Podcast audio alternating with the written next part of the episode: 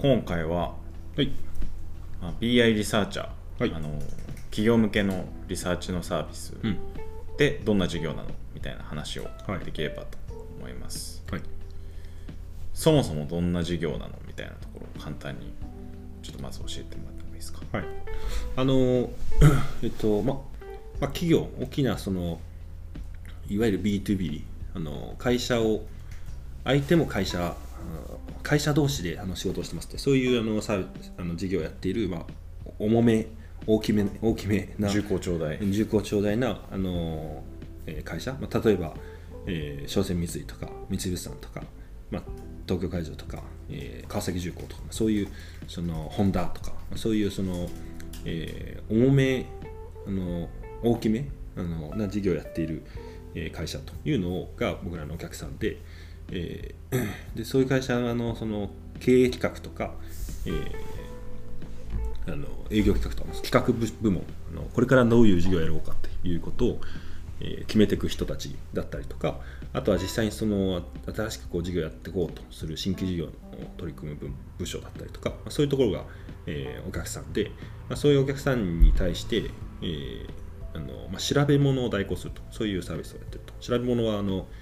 えーなんか事業を取り組むときに、えーまあ、目の前のお客さんに話を聞きに行くのはもちろん必要なんだけどあるいはお客さんにこういうものを買いませんかって言っていくことは大事なんだけどその前にその、えー基本情報というか、うん。えー世の中どうなってるのと。例えばそそのやろうとしてるその事業は、えー世界全体で見回したらどういう会社が何をやってるのかとか、えーじゃあそれはななんか日本は今やってないけど先にやっている例えばヨーロッパでは、えーどういう人が何やっててどういう課題が起きてて、えーで結果なんかこうあのその中でのベストプラクティスはこういうことでみたいな、えーそういうその調べれば分かることっていうのは、え先にやっぱり調べてあのまあ、先にもしくはあの動きながら調べて、え自分たちのその活動をより効果的にしていくということが必要なのでみんなやっぱり、いろんなものを調べいろんな情報をまあ収集して整理しているという、えとですね。でそれを、え、そういうそういう仕事って大体どこの会社も自分の会社の中でしかもそれぞれの部署の中で、えーちょっとずつあのやってるのでそれをうちはあのえーリサーチエージェントサービスとしてお客さんのおチームの一員のような形で、えー代わりにやりますよと。これがあのうちのサービスという感じですね。はい調査の、まあ、代行サービスってことですね調査の代行サービス。はい調査の代行だし、でもそれは、その、えーなんていうの、独立して、えー自分たちが世の中をこう見立ててますというよりは、えーお客さんの中でその調べていくときに、えーどうやっていくのかと、えーいうのを、えー同じように外でやると。だからリサーチサービスじゃなくてリサーチエージェントサービスだと言ってるのはそういうことで、えーお客さんの中でややることと同じように、あのやっていくというところに代わりにやる。代わりにやるというのがあのあるいは一緒にやると、これがあの大事なポイントという感じですね、ちなみにそれなんで大事かっていうとその、えー調べ物とか情報収集って言ってもその情報は収集したら何でもいいのかって言ったら全然そんなことはなくてその一番大事なのはその情報がどう関連しているのかと、その自分たちにとって、えー意味のある情報なのかどうかあるいはその情報を使って意味のあるその行動を起こせるか意味のあるアクションを起こせるかっていうのが一番あの大事だと。その会社の中でねやるその新規事業をやろうとした時に調べる時にはそれが本当は一番大事なわけだけど、えーそれをやっぱりやるためにはそのエージェント的なモデルっていうのはすごく重要で、そのお客さんが、えーどういう企業のことに関心を持っているのか、まあ、あるいはあの、えー自分たちはなんかアメリカではなくて東南アジアに関心を持ってるんです。なのか、えー自分たちはなんかあのこのおイギリスの会社のこのデータベースじゃなくて日経新聞のこのデータベースの方を信頼します。なのか、えーその会社のそれぞれによってその特性というか何をしたいのかもそうだし何を信頼するのかもそうだし、えーどこでやるのかっていうのもそうだしそういうものが全部違うのでそれに合わせたあのものでないと意味ないと。その意味のあることをやるというのがあの、僕らのサービスの特徴ですね。はい。ありがとうございます。なんかそもそも始めた経緯みたいななんかうんうん。あの、まあ、前の回ではいはい。そのまあなんかや辞めることをあの辞めるこの会社を始めることを決めてて、うん。特にあの授業アイデアはなかったみたいな話があったと思うんですけど、うん。なんかこの事業を始めた経緯みたいうんうん。まああのそれはもともと前の会社で自分がそういう業務をやることが多かったというのはまあ一つあって、えー前の三菱さんにいた時はあの10年いるうちの7年ぐらいかなはあの新しい事業の開発をすると。でそれを実際にやっていくあるいは社内でそれをあのと通していくあの林業を通していくみたいなそういう仕事をしてたんだけど、えーその時にはやっぱりもういろんなものを調べないといけないしこの事業やるべきなんだこういう方向に行くべきなんだって伝えるためにいろんなものを調べなきゃいけなくて、えーでそれをまとめるというのをまあいっぱいやってたというのがまあ一つ。であのちなみにまあこの間もその前の会社の人と親しみになって聞いた。今でもやっぱり、えーそういうのを調べたりとか遅くまでそれをなんかこうドキュメントにする報告書にするとか、パワーポイントにするとかそういうことにあの残ってやってるみたいな、あののがいいっぱいいてさみたいなあの話をしてたけど、な、うん。あのまさにそれが課題で、えーそれってその、ね、三井物産なら三井物産のその超高級取りな、えー人たちがやらなきゃいけないもうコア業務なんですかと、うん。それが強いからあなたたちは給料がもらえるんですか。それが強いからあなたたちの会社は株主から評価されてるんですかって言ったら多分全然絶対みんないや違うって言うと思うんだけどでもやってるというのが実態で、えーまあ、それにはいろんな多分ねその外に出してないとか他のものではその、つ使えるものはないとかいろんな課題があるんだけど、まあ、でもそこにやっぱり明確に課題はあるあるねというふうに、あの思うし、まあ、思ってたというのがまあ最初のきっかけですかね。ではそういうのをあの一番最初は商船三井さんがあの、えーさ最初にこうしっかり使ってくれたのは商船三井さんですけど、えーそういうこう考えてることをこういうあの課題感を持っててあのこういうサービスをやって始めてるんですっていう話をしたらあの、まあ、面白いねと。うん。あのまさに自分たちもやっぱりどんどん人の数も限られてるからそれは自分たちのスタッフはもう自分たちの領域の専門性があることあるいは自分たちのお客さん、えーのところにとのこの会話だったりとかここに時間をとにかく割かないと、えー次の成長を成長を継続することができないそこに集中したいと、うん。でもそういう仕事をあのそそう自分たちじゃなくてもできる仕事がいっぱいうちの中にはあって、えーこれをなんかうまいこと効率化できないかなみたいなそういうその話をあの聞いて、まあ、ちょうどいいですねと言って、えーまあトライアル始めたという、うん。そういう感じですかね。はい。コンサルとかはいはい。とはなんかどういう違いがある？このまあ、そういう意味ではさっきあのお客さんのそういう業務ってお客さんはみんな社内で基本今やってるって言ったけど、えーごく一部だけそれアウトソースされてるパターンっていうのはあのまさにコンサルがやるあのことっていうのがあって、まあそれはあのその調べることそのものが目的というよりはというよりはというかではなくてあの、えーその事業戦略を立てますという時にあのアドバイザリーをしてほしくて、あの起用してあのそういうケースね物産の中でもよくあったけど、あの起用して、えーコンサルに入ってもらっていろいろ課題を整理していって最終的な方針を作ってきますみたいなそういうそのプロジェクトの一部としてまあその戦略を立てる上でき基本的なち理解をまず整理しましょうって言ってあの、ん。調べると、えーこれは一部あるとこれがあの、えーごく一部アウトソースされているパターンという話ですね。えーで、まあ、あの彼らと違うのはそういう意味ではその彼らはアドバイザリーをしようとしているんであって、えーそのリサーチえーそのし情報を整理するということを価値にしようとしているわけではないという意味で、うんあの違うあの立ち位置が違うというのがまああるし、えーまあ、あとは、まあ、当然そのアドバイザリーも一緒にやるから価格帯がねその、えー何百万円何千万円何億円っていう単位になっていくのでそうするとまあ何が起きるかってその起用そのものがあの一大プロジェクトでさっきの手段と目的の話じゃないけど起用することがもう一大プロジェクトでそれをすることがまあ一つのまた業務になって、えー起用していいですかっていうあの社内のの決済プロセスまで始まってなんかこうん何のために このこの仕事は何のためなのみたいなのがどんどん増えていくというのが、まあ、あのああとはそれそのものが一大プロジェクトだとやっぱりもう日日常的にそれを継続するってなかなか難しいので、1年に1回やりました、うん。えー半年前にああいう話をしてああいうアドバイザーをもらってああいう成果物をもらったけどそのそれって結局なんかその後見てないよねとか、うんその後結局なんか違う方向に行ってるよねとか使ってないよねみたいな、まあ、よくあるパターンで、えーそうなっちゃうと意味ないなと。うん。だからその情報を集めて活用してこれを効率的にするっていうのがもう日常にあの業務の日常に、えーとして使えるようなものにしなきゃいけない。あのその使い勝手もそうだし価格帯もそうだし、えークオリティもそうだしあのコミュニケーションのそのコストもそうコミュニケーションに手間がかからないこともそうだし、まあ、そういうのがあの、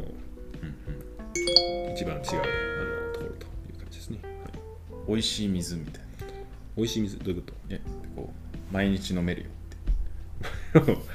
ちょっとあんまりよく分かってないけど、まあ、毎日飲めるよっていう意味ではそうそうだね。はい。じゃあえっ、とまあ授業を始めた中で、まあ、いろいろ見えてきた課題とかなんかここあのーまあ、チャンスがあるから始めたし、あのーなんか前の前職の課題感から始めたけど、あのやっていくうちにこう見えてきた課題あの、うん。課題とか。うん。でそれがまあむ難しいあの課題としてどのようなアプローチで解消していくのか、うん。うんそうですね、まああのややり始めて、やっぱりあの非常に感じるのは、どこの会社にも、あのどこの会社でもこの同じ同じような業務があるし、あの同じようなニーズがある、えーあるいはどこの会社も同じようなことを調べてたりする、えーなとか、あのでもどこの会社も、いや、それでも外に出すの大変ですよねっていう、その、えー自分たちの社会社のことについて説明しなきゃいけないし、あのそれを理解してもらうまでにものすごい時間かかってあのでも理解してもらわないと意味のあるなんかこうさっきの関関連がある情報うん。自分たちにとって意味のある情報だったりとか自分たちのアクションにつながる情報っていうことの整理につながらないので、えー理解してもらう必要ある。でもその理解してもらうためのコストすごい、えー大変だよねってう。ん。いう、まあ、それはまあ結構こう感じるところかなと。あとは、うんそうですね。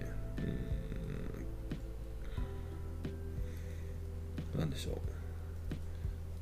まあやっぱりあのお客さんの社内であのやっている、えー今はほとんどお客さんの社内でやってる業務なのでお客さんの比較こううちのサービスを比較する対象は社内の人がやったらどうで、えーそれと比べてっていうことなのでなんかこうあの相当スムーズな使い勝手じゃないとあのなんかやっぱり外に外の人にあの注文しているこうリモートさっていうのかな。その、なんかうーんなんかあのそうちょっと違うんだよなっていうのが解消しない。でこれはなんかあの課題感は大きいですね。さっきのその、うん。えーお客さんのその特性を理解するための事業の特性を理解するためのコミュニケーションっていうのもそうだしサービスのなんかこう滑らかさ、えーっていうのももうすごく滑らかじゃないとあのしっくりはまらないというのもそうだし、まあ、クオリティもそうだね。出してくるものっていうのもあの社内と比べるのでもう本当にそのあこういう社内でやったらこういう感じですねっていうところにクオリティが合わないと、えーなんかなんだかなという感じだし、その辺のどうやって社内化をするかみたいなのは結構ん。やってる中で感じる、えー課題感です。まあ、あとはあれとかその判断業務と。そうだね、うん。あのーまあそれはあのも一番最初からねやっていく中でっていうか最初からあのーこう捉えてた課題感だけど、あのーこの調べ物をする情報収集する、えー戦略の検討とか新規事業の検討のための基礎情報を整理するって言ってもあの、まあ、いろんなあのこうレベルの作業があって、えー自分たちがさっき言ってたそのとにかくドキュメント化したりとか、えーパワポいじったりとかこれに時間かかるよねってこれもあるしあとはもういろんなあの大量の文献整理してあの全部を読んでって関連するものをとにかくあの使えそうなものをとにかく抜き出していってっていうのも、まあ、あのこの時間もかかるし、えー自分たちじゃなくてもいいよねっていうのもある一方で、えーそのおさっきのお客さんの特性じゃないけど、うん。えーその情報が自分たちにとって意味あるのかとかじゃあどういう情報とそのがあれば自分たちの判断には役に立つのかとかそういうそのあるいはその情報源どの情報源は自分たちは信頼できてどこは信頼できなくてとか、まあ、そういうそのお客さんそれぞれの判断が必要なものっていうのはもうそのこう常に複雑にこれこれが入りみ入り混じっててそれをどこまでどういう形であのこう分けていけるかっていうのが、まあ、大きな課題かなと、それを分けていければあの効率化できることいっぱいあるし要はその自分お客さんのスタッフじゃなくてもできるわけだから効率化できると思うし、えーっていうふうにまあなところも、まあ、課題はありますかね。まあ、なんであれですかね。その使い滑らかにして使い勝手を良くしていくっていうところと、うん。まあそのサービスとしての、まあ、品質だったり、うん。こうあの価格帯だったり、うん。スピードを上げていくっていうそうだね。ことですよね、そういう課題に対しては、うん。まあ、だから今やってるのはそのどんどん、えーう裏側でお客さんには、まあ、あの見える形は同じだけど自分たちのオペレーションの中でのその、えー自動化システム化っていうのをどんどんやっていってるけど、えー まあ、それをそのどこまでやれるかというのが、まあ、そのスピードを上げるという意味ではあのすごいあの大きなあのなんですかね取り組みだし、えーあとはそのエージェント化をその進めていくというか、えーお客さん自身言語化できてないことあのっていうのを、えーどういうさっき言ったようなねその関連する企業だったりとか関連する関心のある企業だったりとか関心のある地域なのか、え信頼するものなのかそのお客さん自身もすごく明確には言語化できてないものっていうのを、え自分たちのエージェントを通じてあの、えー整理していくと見えるようにしていくっていうのはあのもう一つあの大きな取り組みという感じですね。はい。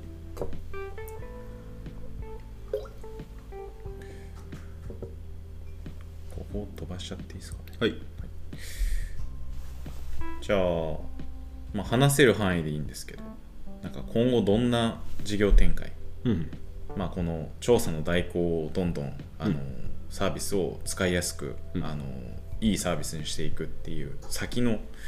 事業展開とかで、あの何か考えてることがあるのかっていうところを教えてください。えっとまあ、今のそのリサーチエージェントのモデルをとにかく突き詰めていくと何が起きるかっていうとそのこういうあの重工日本を代表する重工長大産業の、えー大企業たちが今何に関心を持ってあのどういうあのテーマに取り組んでいるのか、まあ、あるいはこれから取り組んでいこうとしているのかっていうことがというその知識あの、えー情報が、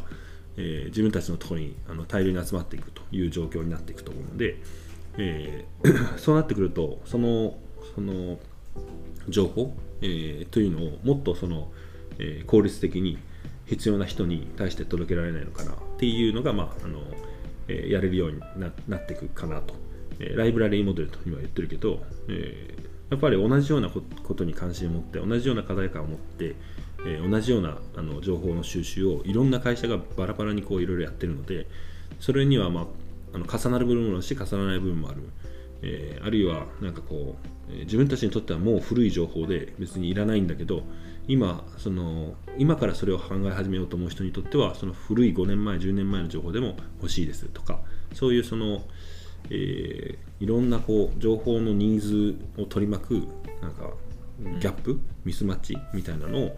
えーそこにその常に最新の情報が集まっている場が作れれば、えー埋めていくようなサービスをできるのかなと、えー10年前にあそこが調べた10年前にトヨタが調べた、えーシンガポールでのウーバーモデルの検証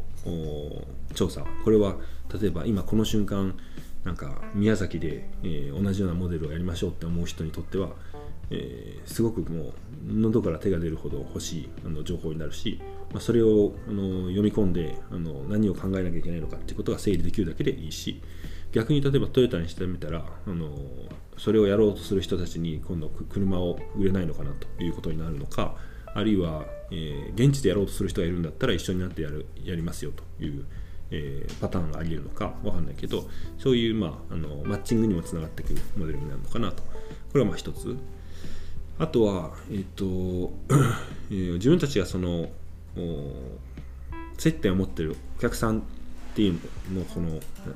うの層チャンネルってすごくこうアウトソースのモデルにしてはすごく特徴的なあの属性でアウトソースってやっぱりあの基本的には末末端というか誰その全社員がやってるような業務を外に出していくみたいな、あの経営生産だったりとか、えーなんか名刺の会だったりじゃないけど、あのえーそれをとにかく外に出していきましょうみたいな。でみんな少しずつこうあの、えー違うことに集中できるしましょうみたいな。そういうあのことが多いので多い一方で、えー俺らのサービスって基本的にお客さんは経営企画だったりとか新規事業部署だったりとかすごくこう経営にあの近い層に、えーアクセスしているのである意味、まあ、あの何でもできるというかあのある意味何の課題も彼らが感じている、えーなんか解消しなきゃと思っている、えーそういうあの顧客層なのでこれを活用してあの次のモデル、えーができないのかなと、えーお客さんの層も活用できるしこのお客さんの特性をその言語化していくエージェントモデルも、えーあるいはその裏でその作業をとにかく早くしていくその自動化あの標準こ工場化部隊、えーこういう機能が全部多分相まって他の課題もお同じように、うん。他のそのノンコア業務っていうのも同じように、えーあの引き取って効率化させていくということができるかなというふうに思ってます。はい。個人的にはなんかその周りも結構興味があってうん。なんか、まあ、人材の紹介とか、うんうんまあ、リサーチのリスキリングとかっていうところも、まあ、あるかなと思ってて、そうだね。あとはまああのーナレッジとその同じ情報収集、情報整理でも、今俺らやってるのは外部の情報を、あのーとにかく集めて整理しましょうだけど、内部にもやっぱりナレッジはいっぱいああの社内にある情報も、あのー整理されてないし、使える状態になってないっていうのがいっぱいあるので、まあ、こういうのも、あのー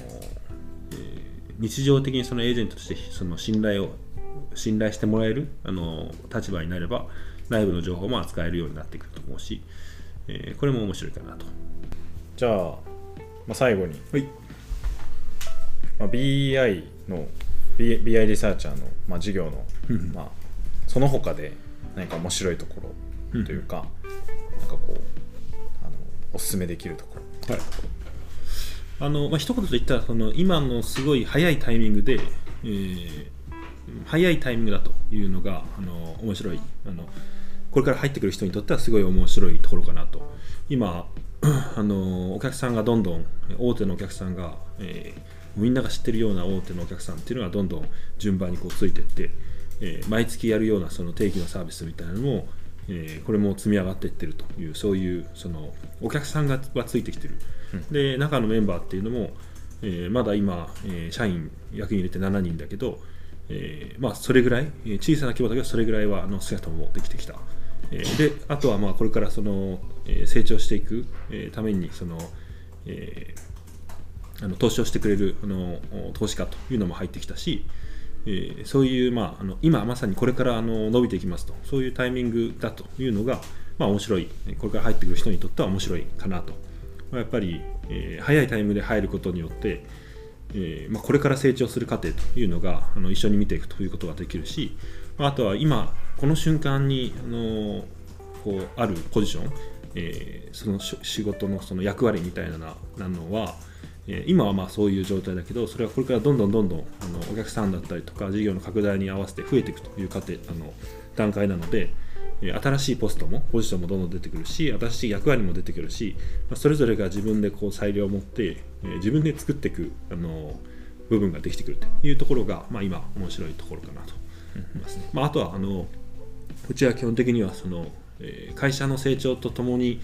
えースタッフみんながその経済的に自立していけるようにしようということを目指してやってるので、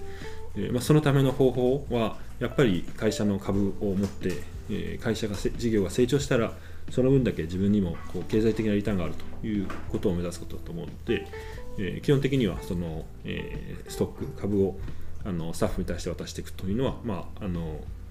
どんどんやっていこうと思っているので、まあ、それも今のタイミングで入ってくるような人にとっては面白いところだなと思いますね。はい。ありがとうございます。なんかその他ありますか、えー。この事業ならではみたいな。まあ。そうね、まあ、今、例えばその、まあ、俺らみたいにね、もともとその大きな会社に、えーいた人、あるいは大きな会社のとうちのその違いみたいなところで言えば、まあ、やっぱりその全てのことがこうリアルタイムというか、あのすぐ反応があって、えー自分がやったことがもう会社をすぐ変えるし、一人のやることということのイインパクトがものすごい大きい。うん。でお客さんからもその人がやりましたということに対してその人に対して直接あのフィードバックがあるし、うん。でそれが会社のあの売り上げをさらに増やすことにつながるっていうもう分かりやすいこのあの関係性がすごい近い感じであのはリアクションが起きるというのが、まあ、面白いあのところかなと思うので、うんうん。えーかな、ありがとうございます、はい。じゃあ大体聞けたと思うのではい今回はそんな感じではい。以上になります。ありがとうございました。ふんふんさんでした。ふみふ様です、はい